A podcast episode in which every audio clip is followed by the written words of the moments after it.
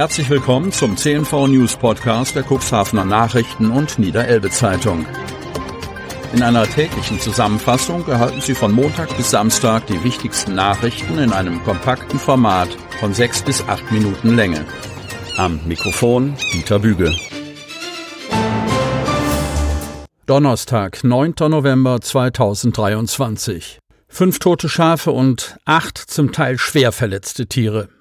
Für den Neuhauser Schäfer Falk Fuchs war der Anblick erst einmal schwer zu verdauen, als er am Mittwoch nach seinen Mutterschafen auf einer Weide am Neuhaus-Bülkauer Kanal sah. Das Drama muss sich am Morgen abgespielt haben. Trittspuren auf einem benachbarten Stoppelfeld weisen unverkennbar auf einen oder mehrere Wölfe hin. Eine Bestätigung dafür gibt es noch nicht. Tatsache ist, dass fünf der 93 auf der Weide stehenden Mutterschafe gerissen worden sind. Zwei Tiere wurden angefressen, drei totgebissen. Ein Mitarbeiter der Landwirtschaftskammer hat die Risse begutachtet und dokumentiert. Acht weitere Schafe wurden angegriffen und zum Teil schwer verletzt, trugen Kehlbisse oder auch Verwundungen an den Hinterläufen davon. Schäfer Fuchs, der insgesamt 250 Mutterschafe hält, musste die verletzten Tiere zum Tierarzt bringen, um zu beurteilen, welche der verletzten Schafe eingeschläfert werden mussten. Als das ganze Unglück sichtbar wurde, entdeckte der Schäfer, dass drei seiner Schafe in Panik vor dem Wolf geflüchtet sein mussten und über einen Zaun mit Stacheldraht in den Kanal gesprungen waren. Mit letzter Kraft konnten die Tiere lebend aus dem Wasser gezogen werden. Für den Schäfer aus Neuhaus war es der erste Vorfall dieser Art und hoffentlich der letzte. Nach Beobachtungen von Augenzeugen soll mindestens ein Wolf schon seit geraumer Zeit in der Gegend unterwegs sein. Nach Informationen unserer Zeitung soll es zudem am Sonntag zu einem Angriff auf ein Rind am Wingster Gistberg gekommen sein. Die Gemeinde Bülkau wirbt mit dem Bau eines neuen Ärztehauses. Bülkau. Die Gemeinde Bülkau sucht einen Landarzt oder eine Landärztin. In dem Aufruf auch über Social Media heißt es aktuell unter anderem, wir möchten unsere Bürger auch nach dem altersbedingten Ausscheiden unseres langjährigen ortsansässigen Hausarztes weiterhin gut ärztlich versorgt wissen. Deshalb unterstützen wir die Initiative eines Bülkauer Unternehmers zum Bau eines Ärztehauses mitten im Ort an zentraler Stelle. Persönliche Ideen zur Ausgestaltung des Ärztehauses können eingebracht werden. Ein umfangreiches medizinisches Versorgungsangebot sei ein entscheidender Baustein der Daseinsvorsorge und trage erheblich zum lebenswerten Wohnstandort bei, teilt die Gemeinde im Aufruf mit. Noch hat die 830 Seelengemeinde einen Landarzt. Doch der noch praktizierende, geschätzte Allgemeinmediziner habe ein Alter erreicht, in dem andere Kollegen längst im Ruhestand seien. Mit diesem Arzt sei er im regelmäßigen Austausch, so Bürgermeister Schmitz. Er weiß daher, dass die Familie dort zwar auch nach Praxisaufgabe wohnen bleibt, aber keine Praxis mehr im Haus haben möchte. Daher steht die Gemeinde voll hinter den Neubauplänen und erhofft sich nicht nur die Ansiedlung eines Landarztes, sondern auch einer Apotheke sowie eines weiteren Facharztes. Manfred Schmitz und Irene Wischhusen stehen auch diesbezüglich mit der Kassenärztlichen Vereinigung in Stade im Austausch. Nicht nur über Arztakquise, sondern auch darüber, wie die Rahmenbedingungen gestaltet sein müssen, wie die Versorgungsquote aussieht und welche weitere Fachdisziplin sich noch kassenärztlich niederlassen könnte.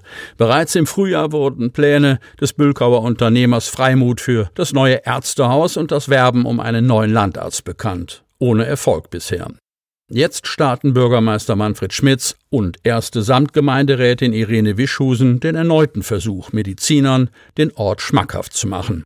Das entsprechende Gemeindegrundstück in der Ortsmitte Bülkaus ist vorhanden. Und auch wenn dann zusätzlicher Parkplatzbedarf notwendig wäre, könnte dies auf dem Grundstück des ausgedienten alten Feuerwehrhauses in der Nachbarschaft problemlos realisiert werden. Programm für Elbstrand Festival 2024 steht weitgehend.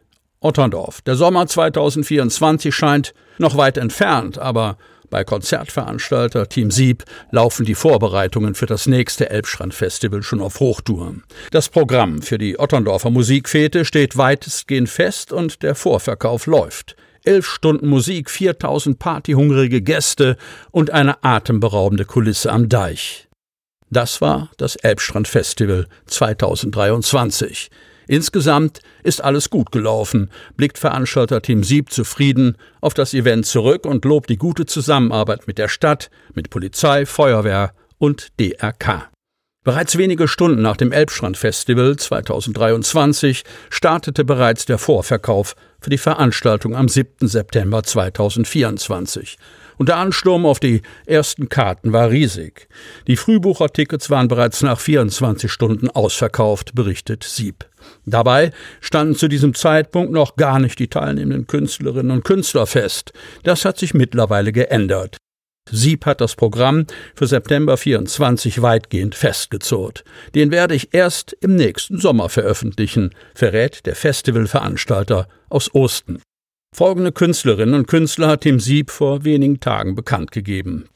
Peter Wackel, Buddy Ogün, Luna, Noise Time, DJ Benji, Mia, Julia Brückner, Lorenz Büffel, das Dance-Projekt RIO, Olaf Henning sowie Michael Holm.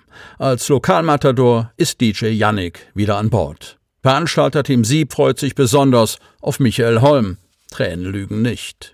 Michael habe ich in diesem Jahr auf einem Schlagerfestival live gesehen. Er hat mit seinen stolzen 80 Jahren die Bühne richtig gerockt und die Menge zum Toben gebracht, erzählt Sieb. Den Ticketpreis musste der Festivalveranstalter um 5 Euro anheben, da die Kosten durch Inflation erheblich gestiegen sind, wie er sagt. Organisatorisch wolle er 2024 einige Dinge verändern, die in diesem Jahr nicht ganz so gut gelaufen sind, erklärt Sieb ohne ins Detail zu gehen. Von Festival zu Festival lernt man dazu. Sie hörten den Podcast der CNV Medien. Redaktionsleitung Ulrich Rode. Produktion Win Marketing, Agentur für Podcast-Produktionen.